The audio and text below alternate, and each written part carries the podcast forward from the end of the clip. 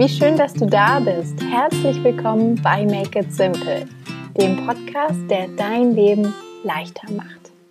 Mein Name ist Theresa Kellner. Ich bin Autorin, Unternehmerin und Coach aus Berlin und jede Woche Dienstag teile ich hier mit dir praktische Tipps und kraftvolle Coaching-Impulse, mit denen ich dich dabei unterstütze, dein Leben mit mehr Leichtigkeit zu gestalten und einfacher ins Machen zu kommen.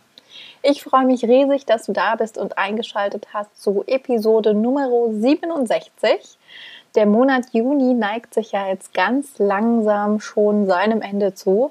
Und ich habe dir heute nochmal einen ganz, ganz großartigen Interviewgast mitgebracht. Doch bevor ich dir diese tolle Frau vorstelle, möchte ich an dieser Stelle nochmal loswerden, dass pünktlich zum Monatsende am Sonntag in meinem Newsletter die neue Ausgabe des Make It Simple Magazins online geht. Das heißt, einmal im Vierteljahr veröffentliche ich gerade quasi mein eigenes kleines Online-Magazin und schicke es an meine Newsletter-Community zum Download raus. Und diesmal gibt es eben die neue Ausgabe, die Sommerausgabe mit wieder ganz viel schöner Inspiration rund um Leichtigkeit und vor allem kraftvollen Impulsen auf dem Weg in die zweite Jahreshälfte. Also solltest du den Newsletter noch nicht abonniert haben, dann hole das am besten schleunigst nach. Das kannst du auf meiner Webseite machen unter www.theresakellner.com oder auch über den Link in den Show Notes und dann landet am Sonntag auch das Make It Simple Magazine in deinem Postfach. Genau, so viel dazu. Ansonsten hatten wir ja hier vor zwei Wochen die letzte tolle Frau zu Gast und da ging es auch schon um das Thema Bücher und die Liebe zu Büchern. Heute kann ich spannenderweise mal den Bogen auf die andere Seite schlagen, denn ich habe dir eine Frau mitgebracht, die vor kurzem ihr erstes Buch veröffentlicht hat. Und zwar ist diese tolle Macherin, deren ja, Geschichte wirklich einzigartig ist und die ich ähm, ja, hier treffen durfte im Rahmen des Podcasts, ähm, Geraldine Schüle. Geraldine hat Anfang Mai ihr Buch Grenzenlos Leben rausgebracht. Das trägt den Untertitel Meine sieben Reisen in die Welt und zu mir selbst und ja, hat mich ähm, sehr begleitet. Ich habe es wirklich von der ersten bis zur letzten Seite verschlungen, unzählige Markierungen dran gemacht, weil es unglaublich inspirierend ist. Und Geraldine ist letztendlich eine totale Abenteurerin, gleichzeitig eben Autorin, Regisseurin, Zirkustrainerin, Tiny House Bewohnerin, Stadtkind, aber auch Mädchen vom Land und eine Weltreisende. Und nachdem sie mir ihr tolles Buch zugeschickt hat, wollte ich unbedingt wissen, ähm, wie es denn eben so war, um die Welt zu reisen, besonders in Kriegsgebiete und in Krisengebiete, in denen sie schon mit sehr jungen Jahren ähm, gereist ist, ähm, was das alles mit der Clownerie-Philosophie zu tun hat, die sie aus ihrer Arbeit eben im Zirkus mitgenommen hat und auch natürlich ähm, mit ihr über das Abenteuer des Buchschreibens zu sprechen, weil das ist natürlich auch eine Premiere hier im Podcast. Die erste Autorin und ich war sehr gespannt, wie auch da der Prozess des Buchschreibens für sie war. Ähm, das Gespräch hat unglaublich viel Spaß gemacht und ich hoffe, dass es dich mindestens genauso inspiriert wie mich. Lass uns danach ähm, sehr, sehr gerne wissen, was du daran daraus mitgenommen hast, an Erkenntnissen, aus Impulsen und ähm, ja, an dieser Stelle sei schon mal gesagt, besorgt ihr unbedingt ihr Buch. Ähm, es ist unglaublich toll, inspirierend und sehr, sehr wertvoll.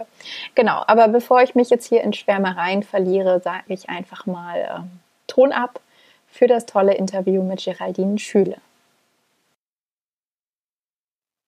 Hallo liebe Geraldine, ich begrüße dich ganz, ganz herzlich im Make It Simple Podcast und freue mich riesig, dass du dir die Zeit genommen hast, mir ein paar Fragen zu beantworten. Hallo Theresa, schön hier zu sein. Du hast ja ähm, dein allererstes Buch geschrieben, was Anfang Mai erschienen ist, mit dem Titel Grenzenlos Leben. Meine sieben Reisen in die Welt und zu mir selbst und hast mir dieses wunderbare Buch zugeschickt und ich habe es letzte Woche, ähm, ja, würde ich sagen, in einem Rutsch durchgelesen, weil es unglaublich spannend ist und du nimmst deine Leser in diesem tollen Buch mit auf eben besagte sieben Reisen, die du schon relativ früh und jung ähm, unternommen hast. Also du bist äh, in deinem Buch mit 17 nach Indien aufgebrochen. Genau, ja. Und dann folgen ja Stationen über die nächsten Jahre verteilt wie Ägypten, Israel, Palästina, Libanon Dann bist du mit dem Fahrrad von Österreich nach Istanbul gefahren und dann noch die letzte Station als Beispiel Costa Rica. Und ich habe mich gefragt, zum Start in das Interview quasi für alle, die jetzt noch nicht wissen, wer Geraldine Schüle ist, ähm, habe ich mich gefragt, ob vielleicht das Abenteuer nicht erst in Indien begonnen hat, sondern schon in deiner Kindheit. Ja. Ähm, du hast in, der, im, in deinem Buch äh, bin ich direkt am Anfang über einen Satz gestolpert, der heißt, ich war froh, ein Kartonkind zu sein. Ähm, vielleicht hast du Lust, uns erstmal damit hinzunehmen und ja, zu erzählen, warum selbst deine Kindheit schon so abenteuerlich war. Genau, also der Satz ist wahrscheinlich ein bisschen erklärungsbedürftig. ähm, dazu total gerne. Ähm, ich bin als Schaustellerkind groß geworden. Wir haben in einem elf Meter langen Wohnwagen gewohnt, meine Schwester und unsere Eltern. Und unsere Mutter war Handleserin, unser Vater hat ähm, Kinderspielsachen aus Holz verkauft und genau, also wir hatten irgendwie diesen elf Meter Wohnwagen und noch so einen Sprinter vorne dran und ähm, haben eigentlich unsere ganze Kindheit auf Messen und Märkten verbracht, haben Gaukland zugeschaut, weil unsere Eltern dann auf Mittelaltermärkte spezialisiert waren mit ihrem Unternehmen sozusagen. Mhm. Und haben uns da eben, das ist das erste Kapitel im Buch, ähm, wo ich so ein bisschen auch einführe zu meiner Person, weil ich manchmal so vielfältig bin, dass es schwierig ist, da einen Überblick zu bekommen und ähm, um da so ein bisschen einzusteigen, dachte ich, das ist eine ganz schöne Geschichte über meine Kindheit zu erzählen.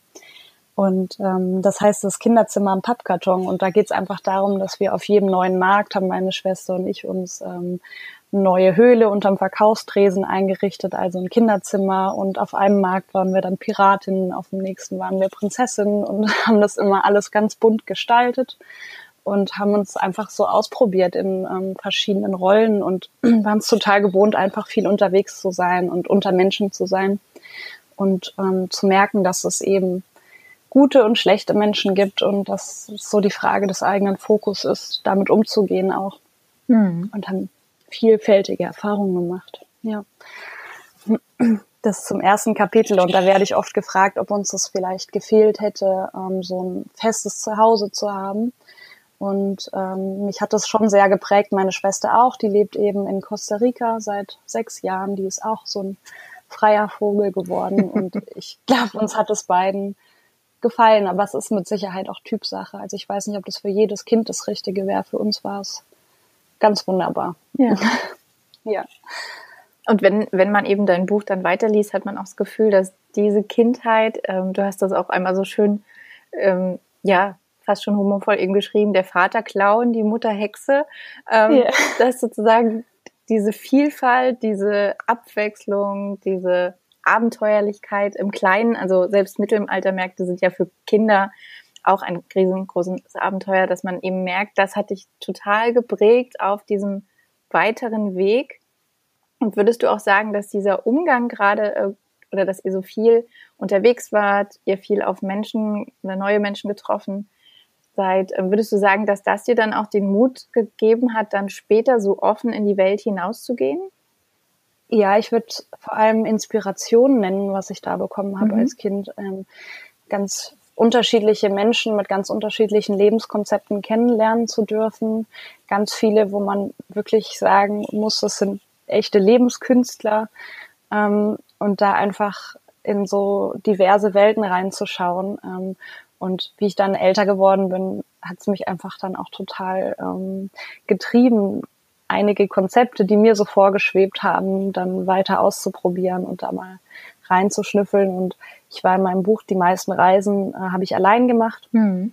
und habe dann auch teilweise wirklich Grenzerfahrungen gesucht, um ja einmal um mich zu spüren, würde ich sagen, ähm, mir einen Mut auch irgendwo zu beweisen wahrscheinlich. Ähm, in so jungen Jahren ist da auch mit Sicherheit ein bisschen Naivität und, und Sturheit dabei. Das kann ich nicht ähm, leugnen.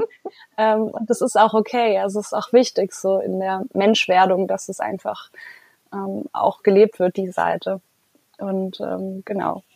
Auf jeden Fall hat das ganz doll geprägt, diese, diese Menschen auf den Märkten, ja. Ja ich finde das auch ganz spannend, wenn du sagst, so diese, dieser Mut oder auch auf der anderen Seite eben so eine Naivität oder Sturheit. Ähm, ich fand das total spannend in dem Prozess des Lesens einfach, dann die verschiedenen Geschichten. Ich habe auch überlegt, ähm, auf welche Geschichten ich dich hier anspreche, ob jetzt irgendwie mhm. auf deine Zeit äh, im Libanon bei der Hisbollah oder ähm, dann in Palästina in der Zirkusschule, wo ich dann auch so dachte, ich will, glaube ich, gar nicht so sehr ins Detail gehen hier in dem Gespräch, mhm. Weil ich das Buch einfach so lesenswert finde und dann lieber sagen, so kommt, besorgt euch das Buch, lest das, ähm, dann ist der, die Spannung noch da. Ähm, aber ich hatte tatsächlich den einen oder anderen Moment, wo ich dachte, wow, sie hat so viele Schutzengel und das war so knapp ja. dran vorbei und oh Gott, wie macht sie das nur?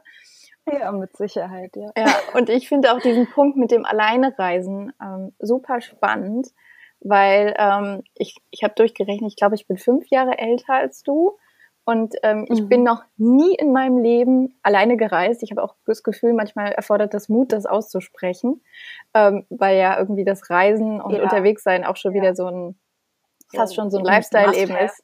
Ja, genau. Total. Und ähm, ich dann vielleicht aber dann eher da der Angsthase bin und außer jetzt irgendwie alleine, ähm, gut, ich habe im Ausland studiert, da, da bin ich tatsächlich auch alleine hingefahren ähm, und irgendwie alleine ist, zu Freunden.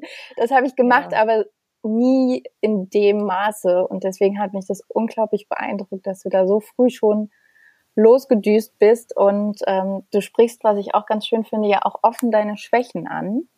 Mhm. Ähm, vielleicht könnten wir da dann nochmal den Bogen zur Clownerie dann ziehen, aber das finde ich auch ganz toll, dass du dich da nicht hast von abhalten lassen. Ähm, und aber, also was du gerade gesagt hast, dass du ähm, dich da selber, also das mutig ist, dass du sagst, du bist noch nie alleine gereist.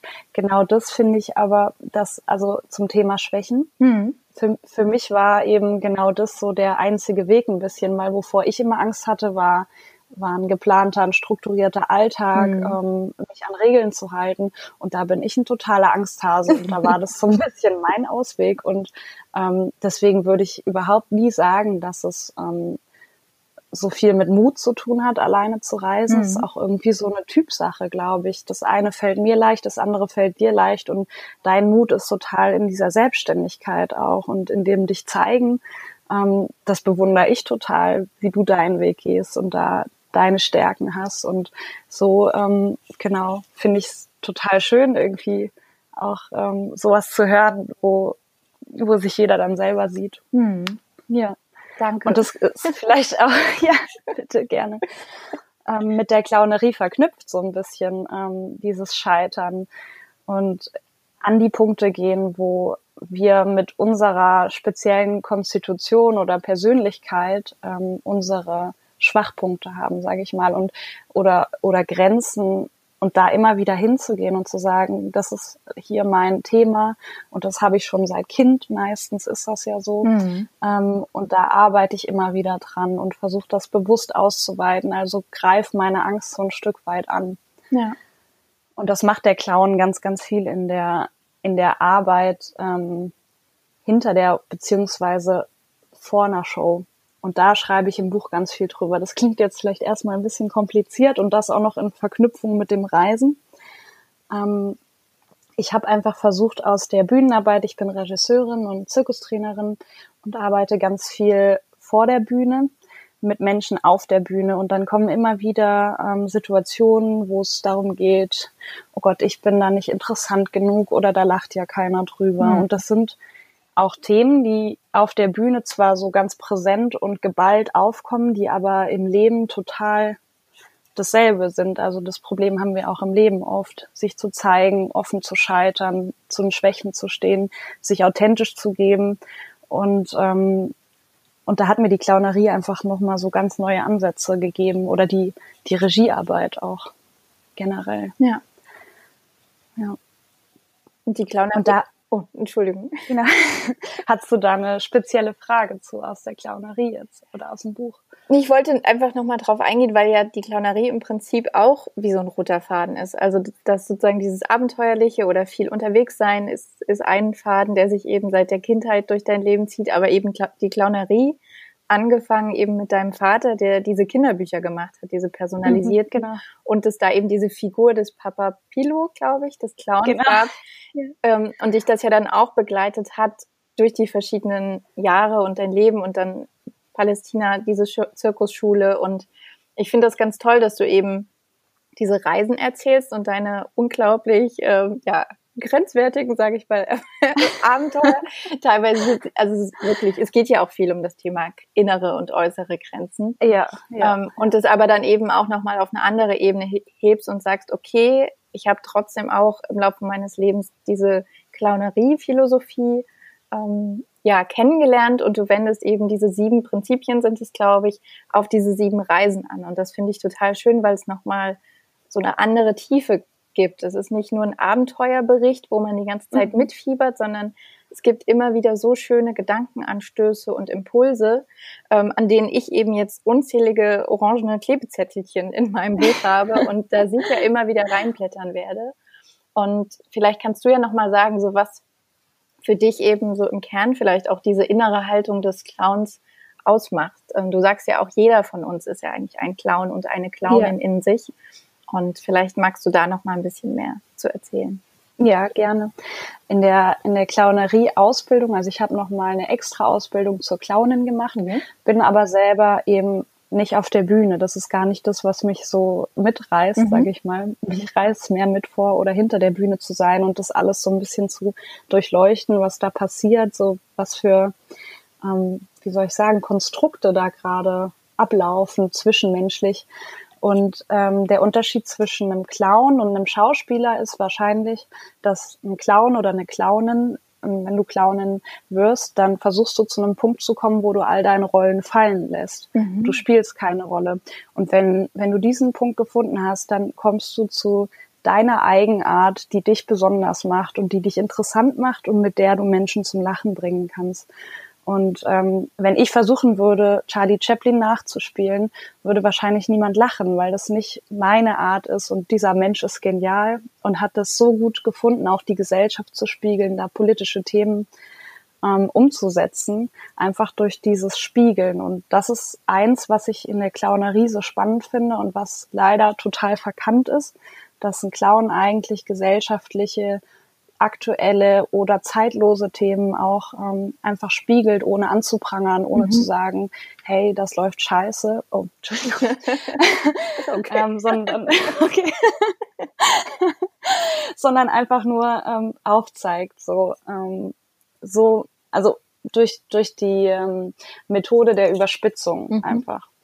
Ähm, das ist das eine. Und was ich aber durch diese ganze ähm, Clownerie, also dieser Weg zum inneren Clown, zur inneren Clownin so spannend finde, ist dieser, dieses Ankommen in der Authentizität und dieses sich selber spüren ähm, und aus dem Moment raus handeln wo wir wieder ganz arg anknüpfen können an, äh, an Intuition hm. und daran Antworten in uns selbst zu finden. Weil ich glaube, gerade in der heutigen Gesellschaft ist es ganz oft so, dass ich kenne das auch, ich stehe ähm, im Baumarkt und will eine Lampe kaufen und dann gucke ich auf Pinterest, ähm, welche Lampe mir am besten gefällt, anstatt einfach mir die Lampen anzuschauen, die es da gibt und mhm. selber zu entscheiden. So. Und ähm, das sind so viele kleine Momente im Alltag, wo ich dann selber auch ganz oft immer wieder an die innere Clownin in mir denke, die einfach in der Situation dann im Baumarkt steht und sagt, das ist die Lampe, die mir gefällt und mir ist es egal, was Pinterest gefällt. Ja.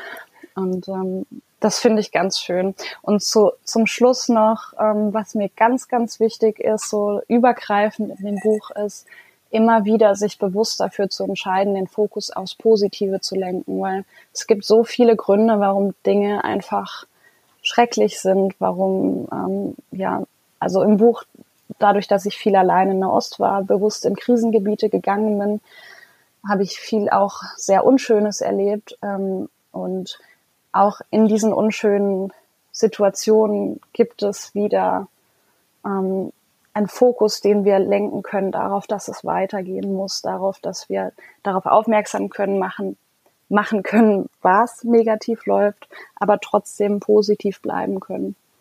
Und das ist mir das Aller, Allerwichtigste an der inneren Clownshaltung, die ich mhm. so in dem Buch aufbaue. Ja. ja.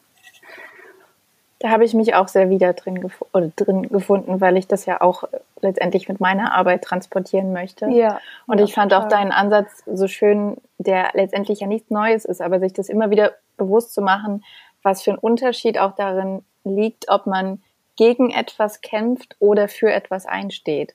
Ja. Ähm, ja. Und sich da wirklich ja. immer für das Positive stark zu machen, ähm, statt irgendwie ja den Fokus aufs Negative zu lenken.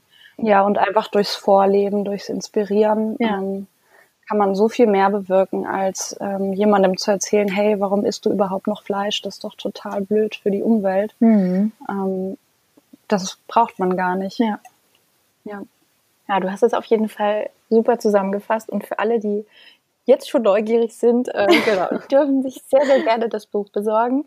Ähm, wenn du dich noch mal so ein bisschen zurückerinnerst an diese sieben Stationen, von denen du im Buch erzählst, gibt es da einen Moment, den du auf jeden Fall nie vergessen wirst? Oh, oder kommt dir, was also, kommt dir intuitiv in den Sinn? Also intuitiv jetzt wahrscheinlich der Libanon, weil da tatsächlich ja. so oft nachgefragt wird. Ähm, für mich war natürlich jede Reise irgendwie so ein besonderer Punkt, aber der Libanon war schon auch ein Wendepunkt ähm, und der Moment, in dem ich eben gemerkt habe, dass ähm, ich mich dazu entscheiden möchte, dass mich nicht Drama anzieht, sondern Freude und dass mhm. ich mir selber nur mit der Suche nach meinem Drama oder von mir aus dem Baden in meinem eigenen Drama oder in dem Drama von anderen Menschen ähm, mein eigenes Leben kaputt mache. Und ähm, zu der Zeit wollte ich Kriegsreporterin werden. Da gibt es dann noch Vorgeschichten dazu. Auf jeden Fall bin ich da im Libanon bei der Hezbollah gelandet und habe da zwei Monate mit zwei Männern von der Hezbollah in einem Zimmer gelebt mhm. und wollte so einen Report über die schreiben. Und die Dinge, die mir da passiert sind oder die ich erlebt habe, die haben, haben schon wirklich zu einem massiven Wendepunkt in meinem Leben geführt, ähm, wo ich mich nochmal ganz neu entschieden habe, was ich eigentlich, nach was ich eigentlich suche oder wo ich weiter suche. Ja, weil auch die, die, ähm, der Untertitel vom Buch Meine sieben Reisen in die Welt und zu mir selbst, das ist auf jeden Fall ja nicht abgeschlossen. Ja. also, diese Suche nach sich selbst, die geht hoffentlich ein Leben lang. Ja. Sonst wäre es auch nicht mehr spannend. ja. ja. Ja, ich empfehle auf jeden Fall sehr das Libanon-Kapitel. Ähm, es hat auch viel mit dem Thema Freiheit, innere und äußere Freiheit zu tun. Das fand ich auch nochmal sehr spannend, da so eingeschränkt zu sein und abhängig ja. von anderen und dann eben ja. sich selbst doch wieder ja, frei zu machen. Ähm, gibt es eine Erkenntnis, für die du besonders dankbar bist aus diesen Reisen? Ich würde sagen, ähm, was Freiheit für mich bedeutet, jetzt wo du es auch mhm. angesprochen ja. hast nochmal, ähm, das hilft mir immer sehr, mir das selber nochmal vor Augen zu halten, dass ich frei bin und warum ich frei bin. Und ähm, das beschreibe ich im Buch als einen, also da sitze ich in der Wüste und mhm. schaue in die Weite und habe so das Gefühl, ähm, wenn wir zu viel Freiheit haben, sind wir total verloren darin eigentlich. Dann haben wir keine Richtung, in die wir selber gehen wollen. Und ich glaube, das Gefühl haben auch viele junge Menschen. Ähm, bei mir im Zirkus, da sind viele, die gerade Abitur machen, ganz junge Artistinnen, die irgendwie Zirkus machen wollen, aber dann auch hören oder das Gefühl haben, boah, ich muss aber was Richtiges machen ähm, und studieren oder vielleicht doch ähm, eine Ausbildung machen und die so, so sehr verloren sind in dieser Freiheit, die ja. wir als privilegierte Europäer eben nun mal haben.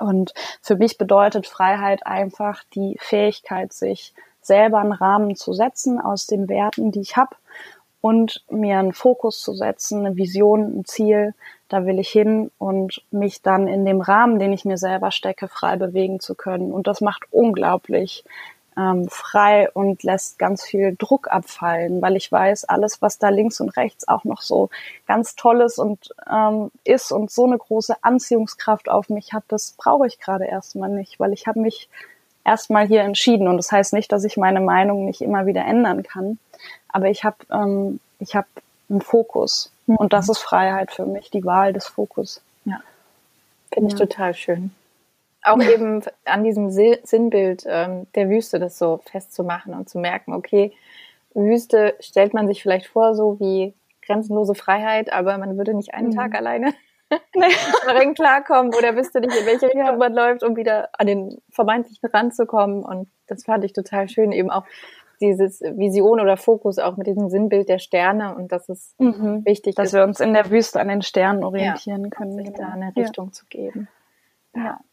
Wir leben jetzt ja gerade in einer etwas besonderen Zeit, ähm, wo wir die Abenteuer in der großen, weiten Welt nicht suchen können. Ja. Ähm, ich weiß aber, dass sehr, sehr viele äh, reiselustige Menschen hier immer gerne einschalten. Ähm, hast du einen Tipp oder einen Impuls, wie wir Abenteuer auch vor der eigenen Haustür erleben bzw. wahrnehmen können? Weil ich würde jetzt mal sagen, die sind ja auch hier die sind auf jeden Fall da, ja. Und es geht auch überhaupt nicht darum, irgendwie, wie weit man reist oder wie du vorhin gesagt hast, ob, äh, ob ich so Extremtouren schon alleine gemacht mhm. habe. Um, Abenteuer und ähm, irgendwie Beschäftigung mit sich selbst, was finde ich das größte Abenteuer ist, was jeder für sich selber leben kann. Ähm, das gibt's immer und überall und eben auch im Alltag. Und ich glaube, wir müssen das vielleicht manchmal ein bisschen herausfordern, ähm, vielleicht ein paar verrückte Pläne schmieden und sagen, so, und jetzt mache ich das einfach, die kleine Pippi Langstrumpf in mir, mhm. ähm, zieht es jetzt einfach durch hier, egal wie verrückt es ist. Und ähm,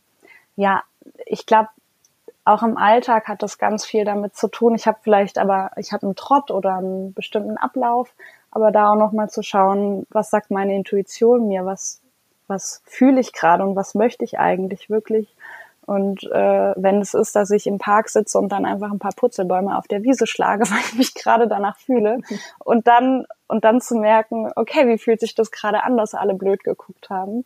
Ähm, das sind wirklich kleine tolle Abenteuer, auf die man ganz ganz stolz sein kann und wo ich finde, das sollten alle Menschen viel mehr machen, weil es gibt tatsächlich viele Leute, die Lust haben, im Park Purzelbäume ja. zu schlagen und es einfach nicht machen. Und das sind ganz einfache kleine Dinge. Und genau, mir fehlt das Reisen im Moment auch tatsächlich nicht. Wir wohnen in einem selbstgebauten Zirkuswagen auf dem Land. Und auch hier gibt's ganz, ganz viele kleine und große Abenteuer den ganzen Tag. Und immer wieder geht irgendwas schief und das einfach als, als Herausforderung anzunehmen. Mhm. Ja. Und vor allem bringt es direkt mehr Leichtigkeit in den Alltag, wenn man sich erlaubt, nicht alles so ernst zu nehmen, ein bisschen Spaß zu machen. Ähm, ja. Kann ja auch Schaukeln sein, wenn man jetzt nicht gerade einen Purzelbaum genau. schlagen kann oder will. Gibt da ja verschiedene Möglichkeiten. Oder sich, genau. ähm, weiß ich nicht, eine rote Clownsnase besorgen, aufsetzen. Ähm, das sorgt auch schon für ja. etwas Abwechslung. Kann man auch machen, wenn man möchte, ja. Über die Maske. genau. Oder das, ja, stimmt. Ähm, wenn wir jetzt den Bogen quasi spannen von deinem, deinen Reisen im Buch zu dem Abenteuer des Buchschreibens. Da möchte ich auf jeden Fall auch nochmal eingehen, mhm, ähm, weil ich das total spannend finde. Und du bist die erste Autorin quasi hier zu Gast im Podcast. Ähm, Ach, vielleicht magst du uns nochmal mitnehmen, wie tatsächlich, ähm, ja, letztendlich auch einfach die Idee für das Buch entstanden ist, ähm, weil du vielleicht ja nicht, ähm, ich weiß es nicht, ähm, die Idee schon auf den Reisen hattest oder wann ist so der Punkt gewesen, wo du gemerkt hast, okay, du möchtest diese Reisen erzählen? Ja, super gerne. Ähm, das war in, ich glaube 2017 hat das angefangen. Geschrieben habe ich schon immer irgendwie für Zeitungen. Ich habe fünf bis zehn ähm, nicht fertig geschriebene Buchanfänger auf meiner Festplatte. Ich muss mal schauen. also irgendwas um den Dreh rum.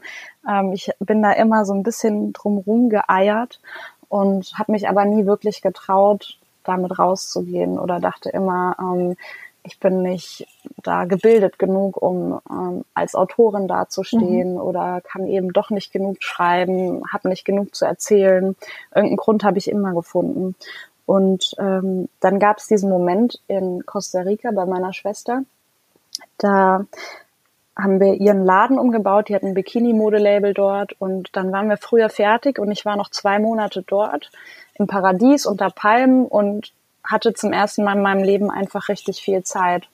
Und das war kurz nach einer Clowns-Fortbildung, die ich noch gemacht habe. Und da hatte ich einen ganz, ganz wunderbaren Clownslehrer, der eben immer ganz viel auch den Alltag reflektiert hat in dieser ähm, Bühnenarbeit, die wir hatten. Und das war neu für mich. Mhm. Also sonst war Zirkus immer mehr Technik, ähm, Darstellung, Bilder bauen. Und das war zum ersten Mal so, dass dieser Clownslehrer den Alltag ein bisschen verknüpft hat oder eben unsere Persönlichkeit als Mensch auch mit der Clownerie verknüpft hat. Ähm, und da, das hat mich so unglaublich beschäftigt in Costa Rica und jedes Problem, was ich hatte oder jede Herausforderung, vor der ich stand in der Zeit, habe ich dann versucht, mir irgendwie mit dieser, mit der Clownerie ähm, zu lösen oder einen Weg zu finden. Was würde jetzt meine innere Clownin tun?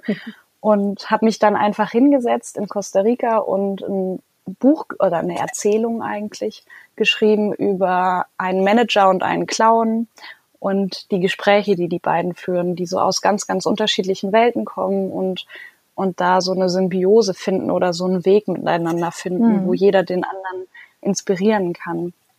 Ähm, und bin dann damit in Deutschland zu einer Agentur und habe das vorgestellt und habe einfach so tatsächlich ein Coaching gebucht, weil ich auch, also weil mein Selbstwert so gering war, dass ich eben dachte, das ist sowieso nicht gut genug. Das heißt, ich buche ein Coaching und ähm, setze mich dann nochmal dran. Mhm. Und die, die Agentin hat dann in dem Beratungsgespräch gesagt, das wäre ein ganz, ganz wunderbarer Schreibstil und ähm, das Thema wäre total spannend und hat dann gefragt, wie ich drauf gekommen bin. Dann habe ich ein bisschen von den Reisen erzählt und da hat es dann angefangen, dass ich zum ersten Mal in meinem Leben mir selber geglaubt habe, du kannst schreiben. Mhm. Da ist jemand, der hat Ahnung. Die hat das jetzt zu dir gesagt, das heißt, irgendwas muss da dran sein. Und die Agentin hat dann ähm, mir vorgeschlagen, also meinte, was du dir da ausgedacht hast, die Geschichte, die ist nicht mal halb so spannend wie die Reisen, die du mhm. erlebt hast. Und sie wäre total an der Zusammenarbeit interessiert, wenn ich mir vorstellen kann, das ein bisschen autobiografisch aufzuziehen, meine Reisen zu schreiben und dieses Thema der inneren Clownshaltung damit einzubinden. Und so ist dann jetzt Grenzenlos Leben als Format entstanden, wie, wie du es jetzt auch gelesen hast. Ja. Ähm, also das war dann viel in der Zusammenarbeit mit, mit einer Agentur und das ist auch was, was ich jedem und jeder, die ein Buch schreiben möchte, wirklich sehr, sehr empfehlen würde holt euch Feedback, holt euch Leute, die ähm, die Ahnung haben von dem, was ihr machen wollt, die da sind, wo ihr hin wollt. Mhm. Weil das gibt auch ganz viel Rückhalt, wenn die Menschen sagen, du kannst das. Meine Mutter hat mir immer gesagt, ich kann schreiben, aber das, ähm, das hilft ja nicht. Hat nicht gezählt. Die ist nicht unvoreingenommen. genau, nee, überhaupt nicht. Und wenn das aber einmal ein Mensch sagt, der Ahnung hat, dann ist das wirklich so ein, so ein riesen Startpunkt. Also das war es für mich. Und dann auch das Lektorat begleitet zu werden, zu wissen, okay, ich sitze zwar ein Jahr lang im stillen Kämmerchen und mache da irgendwas, von dem keiner weiß, was sie da jetzt genau macht. Mhm. Ähm, ich musste mich da auch ganz viel rechtfertigen eben. ja, was machst du da eigentlich? Und dann aber zu wissen, da ist jemand, der glaubt an mich, das war ganz, ganz wichtig. Mhm. Ja. Und hast und du jetzt, auch, okay. Ja. ja. noch, noch kurz zur Agentur, was auch eine, finde ich, ganz wichtige Sache ist, dass es in Deutschland heutzutage ist es wirklich beinahe unmöglich, einen Verlag ja. zu finden. Mhm. Einfach dein Skript einzuschicken und zu hoffen, dass es passiert. Das ist ein Sechser im Lotto. Ja. Ähm, und mit einer Agentur sind die Chancen viel, viel höher. Da verdienst du zwar am Ende nicht mehr ganz so viel, weil die Agentur bekommt auch immer einen Anteil von deinen Spesen. Ähm, aber die ist unbezahlbar, finde ich. ja. Das kann ich auch nur unterschreiben. Also ich habe noch kein Buch rausgebracht, aber ich habe ja ähm, angewandte Literaturwissenschaft studiert mit Schwerpunkt Verlagswesen und auch in einigen Verlagen Ach, gearbeitet. Okay. Von daher führt, führt kein Weg an der Agentur vorbei. Ja, ähm, weißt du das auch. Das wird wahrscheinlich ja nicht mal angeschaut, ne? So ein nee, Skript, was einfach reinflattert. Ja. ja. ja. Aber es ist total schön, dann deine Erfahrung auch zu hören und zu wissen, dass das eben nicht nur der Türöffner sein kann zum Verlag, sondern eben auch so eine wertvolle Unterstützung ist. Total, und jemand, ja. der einen da anfeuert und hinter einem steht. Und ja. ähm, das ist ja super wichtig. Hast und du auch noch mal berät und sagt, ja. schau mal hier, die fünf Seiten streicht das komplett. Das ist ja. einfach viel zu lang. Ähm, was man selber oft gar nicht, also Kill Your Darlings ist super wichtig, aber ähm, oft hat man da doch genug Ausreden, die doch eben dann im Buch zu lassen. Mhm. ja. Ja, oder eben auch dann das Gespür zu haben, wo man noch ein bisschen mehr bohren kann und welche Diamanten da jetzt vielleicht dann eben auch freigelegt genau. werden, weil jetzt haben wir die Möglichkeit eben mit dir mitzureisen durch diese verschiedenen Länder und ähm, das haben wir dann ja auch der Agentur zu verdanken oder der Agentin. Total. Dass sie das ja. erkannt hat, das Potenzial. Ja. Ähm, hast du denn in diesem Jahr, wie du es jetzt genannt hast, egal ob es jetzt ein Jahr war oder nicht, in diesem stillen Kämmerlein ähm, auch Routinen oder Rituale gefunden oder entwickelt, die dir geholfen haben, wirklich dann ins Schreiben zu kommen? Weil es gibt ja immer diese berühmte Angst vor dem weißen Papier, dass man dann da sitzt, okay, und jetzt schreib mal. Ähm, ja. Ging dir das auch so oder floss das so aus dir raus? Ähm, es ging mir tatsächlich natürlich auch oft so und ich habe oft gekämpft oder hatte keine Lust ähm, und bin sowieso kein Routinemensch, war ich noch mhm. nie, weil ich das auch irgendwie als Kind nicht erlebt habe. Und da hat es ganz, ganz lange gedauert, da wirklich in eine gute Routine reinzufinden. Ähm, und ich auch, also wenn die Sonne draußen scheint, dann kann ich nicht drin bleiben. Dann mhm. bin ich immer mit meinem Laptop irgendwo am Fluss gefahren und habe da geschrieben. Und für mich funktioniert es tatsächlich gut. Da muss man aber sehr, sehr diszipliniert sein oder das ganz doll wollen, was man da macht. Ähm, was ich aber dann doch rausgefunden habe, was mir unglaublich viel hilft, ist zum einen abends beim Einschlafen immer einen Notizblock dabei zu haben mhm. diesen Moment zu nutzen zwischen Wachsein und und Schlafen, da kamen bei mir immer die aller, allerbesten Ideen. Ganz viele sagen, das passiert bei ihnen unter der Dusche. Mhm. Bei mir ist es eben vorm Einschlafen. Und so habe ich das Buch eigentlich fast im Schlaf geschrieben. Ähm, Auch eine, eine schöne Headline.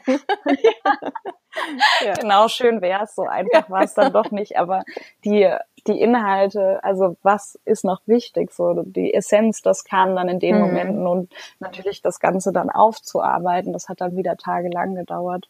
Ähm, und die andere Sache, die mir ganz, ganz wichtig ist inzwischen und richtig gut hilft, ist, ähm, mein Partner, der ist Zimmermann und Architekt und wir haben so eine Routine, dass wir immer erst um 10 Uhr morgens frühstücken. Davor trinken wir Wasser und ähm, das ist irgendwie auch total gut für den Darm und so die ganze Verdauung. Deswegen schieben wir das Frühstück einfach sehr weit nach hinten und versuchen, dass das so ein Moment ist, den wir gemeinsam haben am Tag, weil wir beide eben sehr viel beschäftigt sind. Und diese Zeit äh, vor zehn, also wenn ich aufstehe gegen halb sieben, sieben, dann ist mein Handy immer im Flugmodus und es bleibt bis um 10 Uhr im Flugmodus. Mhm. Und dann setze ich mich nur mit meinem Laptop hin, es wird auch kein E-Mail-Postfach geöffnet. Und bis um Punkt 10 heißt es jetzt einfach Buch. Jetzt im Moment ist es mein zweites Buch. Mhm. Ähm, und damit fahre ich wirklich total gut.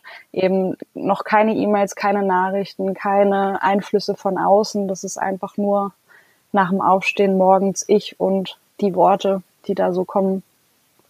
Und das ist ganz wichtig. Ja. Auch da wieder der Fokus letztendlich, den du bewusst setzt auf Total. das, was dir gerade ja. am wichtigsten ist. Ja. ja. Weil sobald ich dann irgendeine E-Mail gelesen habe und dann beschäftigt die mich innerlich doch wieder mehr, als ich das will. Ja. Ähm, und dann ist schon wieder irgendwie unproduktiver und genau, der Fokus ist einfach nicht mehr so da. Mhm. Und woran ich auch gerade nochmal denken muss, an diese Momente kurz vorm Wegdösen, Einschlafen, das ist ja auch letztendlich der Moment, ähm, wo der Verstand so ein bisschen ausgeschaltet ist und du oder wir alle generell vielleicht auch eben da wieder mehr diesen Zugang zur Intuition haben. Und dann kommen dann die, die Geistesblitze und die Ideen, ja. äh, weil wir eben nicht krampfhaft nachdenken, sondern locker da im Bett liegen und dann. Ähm, ich glaube genau, auch, ja, ja. Und das hört man ja wirklich von fast allen, die ja. irgendwie so eine, ihren eigenen Weg gehen, dass der ganz oft in genau diesen Momenten so, so Kernideen dann ja, kommen. Wo man nicht ja. damit rechnet. Genau. Sehr cool. Und ähm, um jetzt in der Gegenwart anzukommen, du hast ja gesagt, ähm, du lebst aktuell im Zirkuswagen, ähm, aber nicht ganz, wenn ich richtig informiert bin, denn ähm, zu, also zusätzlich zu der ganzen allgemeinen Situation gerade, hattet ihr ja persönlich jetzt auch noch mal eine Herausforderung im Frühling. Genau, ähm, vielleicht ja. kannst du da abschließend noch mal sagen, wie du jetzt sozusagen mit der Herausforderung oder dem Abenteuer vor der Haustür ähm, umgehst und auch da positiv ähm, ja, den Fokus hältst. Genau, also ich lebe vor der Haustür tatsächlich. Ja. ähm, wir hatten im, wann war das jetzt im März? Ich glaube, es ist jetzt schon zwei Monate her, ähm, das war ein Riesenunglück ähm, und der Zirkuswagen hatte gebrannt. Ein Drittel ist weggebrannt. Es war auch ein Großeinsatz mit Feuerwehr. Und super überraschend, wir waren selber gar nicht zu Hause. Und äh, es war natürlich schon wirklich ein ein dramatischer Moment, weil wir einfach zwei Jahre lang komplett abfahrgestellt diesen Wagen gebaut haben mhm. und jede Ecke mit ganz viel Liebe gestaltet und ähm, unglaublich viel Zeit und Herzblut da reingesteckt hatten und, ähm, und dann plötzlich vor diesen Trümmern zu stehen, das war schon im ersten Moment wirklich hart. Ähm, wir hatten dann das Glück, dass eben die aktuelle Weltlage uns da echt in die Karten gespielt hat und ein Ferienhaus direkt hier auf dem, wir wohnen auf einem Mehrgenerationenhof und haben da so einen Teil für uns. Und auf diesem Hof wurde dann ein Ferienhaus frei und dann konnten wir jetzt eben sechs Wochen da drin leben, mhm. hatten dann plötzlich zwei Bäder und eine Dusche und ein eigenes Arbeitszimmer und also kamen vom Zirkuswagen in ein richtiges Schloss so gefühlt. Ja. Und ähm, das war eine, eine super Zeit irgendwie gerade auch, als dann grenzenlos Leben rauskam. Da hatte ich einfach wirklich ganz viel Ruhe und dieses Arbeitszimmer für mich, wo ich dann ganz, ganz viel machen konnte. Und ähm, seit ein paar Wochen sind ja die Ferienhäuser wieder offen und wir mussten ausziehen. Jetzt ist aber das Wetter Gott sei Dank gut. Wir wohnen in einem Oldtimer-Bus. Ähm, da schlafen wir. Wir haben unser Ankleidezimmer in einer Sauna, so eine Blocksauna, die neben dem Wagen steht und äh, ein Homeoffice im ehemaligen Schafstall. Und es ist einfach total Camping gerade, ist auch sehr chaotisch, weil vieles einfach in Kisten ist. Und wenn ich spezielle Dinge suche, dann finde ich die erstmal nicht. Ähm, und ich muss auch ehrlich sagen, ich bin einfach froh, wenn, wenn wir wieder aufgebaut haben, wenn alles fertig ist. Es ist wahrscheinlich in zwei Wochen dann bald so weit, dass mhm. wir so langsam rein können. Ähm, auf der anderen Seite hat es uns aber auch unglaublich wach gehalten jetzt in letzter Zeit. Also wir sind überhaupt nicht in so einen Trott verfallen. Wir haben auch von dieser ganzen Corona-Krise gar nicht so viel ähm, mitbekommen, weil wir einfach so sehr beschäftigt waren mit unseren Themen und diesem ganzen, ja, dass unser Zuhause einfach gebrannt hatte. Und was das wirklich Positive ist für mich, ähm, war gerade die Tage und Wochen nach dem Brand so eine unglaublich große Dankbarkeit, die ich dann gespürt habe, als dieser ganze Schock erstmal vorbei war. Mhm. Und, und ich einfach gemerkt habe, wie schnell alles, was ich als sicher empfunden habe oder als verlässlich empfunden habe, einfach weg sein kann. Und in der Dimension habe ich das noch nicht erlebt in meinem Leben, ähm, dass jemand gestorben wäre oder mein Haus abgebrannt ist. Ähm, das war wirklich das erste Mal so. Und ähm, ja, jede Kleinigkeit, jeder Mensch, der da ist, der für uns da war, ähm, alles, was nicht verbrannt war, alle Daten, die wir noch hatten, ähm, das war alles so ein unglaublich riesiges Geschenk einfach. Und da habe ich mir ähm, ganz, ganz fest vorgenommen, dass ich Dankbarkeit auch wieder mehr trainiere für mich, weil ich ganz oft auch vergessen habe, was Dankbarkeit wirklich ist. Ähm, ich habe mir das ganz oft gesagt, hey, sei doch mal dankbar für alles, was du hast, aber so wirklich gespürt habe ich es nicht und seit dem Brand hat sich das total gewandelt und ich habe gefühlt, was es bedeutet. Mhm. Ja. ja. Also nach wie vor bewegte Zeiten. Ja. Langweilig. nee. Ähm, genau. Das ist auch das zweite Buch eben gerade, dein ja. Thema Tiny House, Leben im Zirkuswagen. Und da gibt's jetzt eben auch noch ein spannendes Sonderkapitel, was ganz schlussendlich, wenn alles wieder so ist, wie es mal war, dann auch einfach eine Episode für sich ja. sein wird. Ja. ja. Das ungeplante Kapitel wahrscheinlich. Genau. ja. ja. Okay, also das kommt als nächstes, das, oder da bist du gerade dran. Ähm, wie und wo können denn jetzt, wenn hier die Zuhörer, Zuhörerinnen dabei neugierig geworden sind ähm, bei unserem Gespräch auf dein Buch, auf deine Arbeit, auf den Zirkuswagen, auf den Hund, den es dazu gibt, wie auch immer. Ähm, wo und wie kann man dich denn am besten finden? Also das Buch könnt ihr in jeder Buchhandlung im deutschsprachigen Raum bekommen. Entweder ist es vorrätig oder bestellen. Das gibt's im Internet bei Amazon und Hugendubel. Und mich findet ihr unter www.geraldine-schüle mit ue.com. Mhm. Und da gibt's auch einen Blog, wo nochmal über den Brand was steht, über innere Haltung in Zeiten von Corona zum Beispiel, so ein paar kleinere Artikel. Ähm, und über den Zirkuswagen ist da auch eine kleine Rubrik. Die ist noch ein bisschen im Aufbau mit meinem Website-Mitarbeiter. Aber da sind wir dran und genau, hoffentlich da auch bald mehr zu. Und auf Instagram bist du ja auch aktiv. Genau, auf Instagram auch. Kann man dir auch unauffällig und auffällig, wie auch immer, folgen genau. und an deiner äh, Reise teilhaben. Ja. Ähm, ja, ich werde auch ähm, zu der Folge gibt's dann auch immer noch den dazugehörigen Blogpost bei mir auf dem Blog. Da werde ich nochmal alle Links hinterlegen, alle Informationen zum Buch. Ähm, da kann das alles entspannt nachgelesen werden und dann ähm, beim Buchhändler des Vertrauens geordert werden. Und ja, ähm, genau, ich möchte dir einfach an dieser Stelle danken für das unglaublich schöne Gespräch zu dem unglaublich schönen und inspirierenden Buch. Und ja, ich danke dir. Das hat mir total viel Spaß gemacht und ich höre deinen Podcast sowieso super gerne und bin einfach froh. Ähm, schön, dass, dass wir uns unterhalten können. Ja, ja ganz toll. Ein großes Vergnügen und eine Ehre. Ich danke dir von Herzen. Das war mein Gespräch mit Geraldine Schüle rund um ihr wundervolles Buch Grenzenlos Leben und all die Abenteuer, die sie in den letzten Jahren und Jahrzehnten ihres Lebens erleben durfte. Und ich hoffe von Herzen, dass dich dieses Interview genauso inspiriert und berührt hat wie mich. Ähm, an dieser Stelle sei nochmals gesagt, ihr Buch ist wirklich ja, große, große Klasse und regt sehr zum Nachdenken an und ist aber auch einfach unglaublich spannend, sie auf ihren Reisen begleiten zu dürfen. Wie schon angekündigt, wirst du alle Informationen nochmal zum Buch, zu ihrer Webseite, zu ihrem Instagram-Account in dem dazugehörigen Blogpost auf meiner Webseite finden unter deriesakellner.com slash blog. Dort kannst du alles nachlesen und uns natürlich auch super gerne wissen lassen, wie dir das Interview gefallen hat, was du an Erkenntnissen daraus mitnimmst, ob du vielleicht auch mit dem Gedanken spielst, ähm, ein Buch zu schreiben oder schon deine nächste Abenteuerreise planst. Wir freuen uns riesig von dir zu hören und ansonsten vergiss nicht, den Newsletter zu abonnieren, denn dann landet auch am Sonntag bei dir das Make It Simple Magazine in deinem Postfach und du verpasst keine Podcast-Folgen mehr und bist immer sozusagen ähm, die erste, die alle Neuigkeiten erfährt und auch eben Blicke hinter die Kulissen. Und ja, ich wünsche dir ansonsten noch einen wunderbaren Tag, eine wunderbare Woche und sage bis nächste Woche Dienstag, wenn es wieder heißt, mach es dir leicht, make it simple.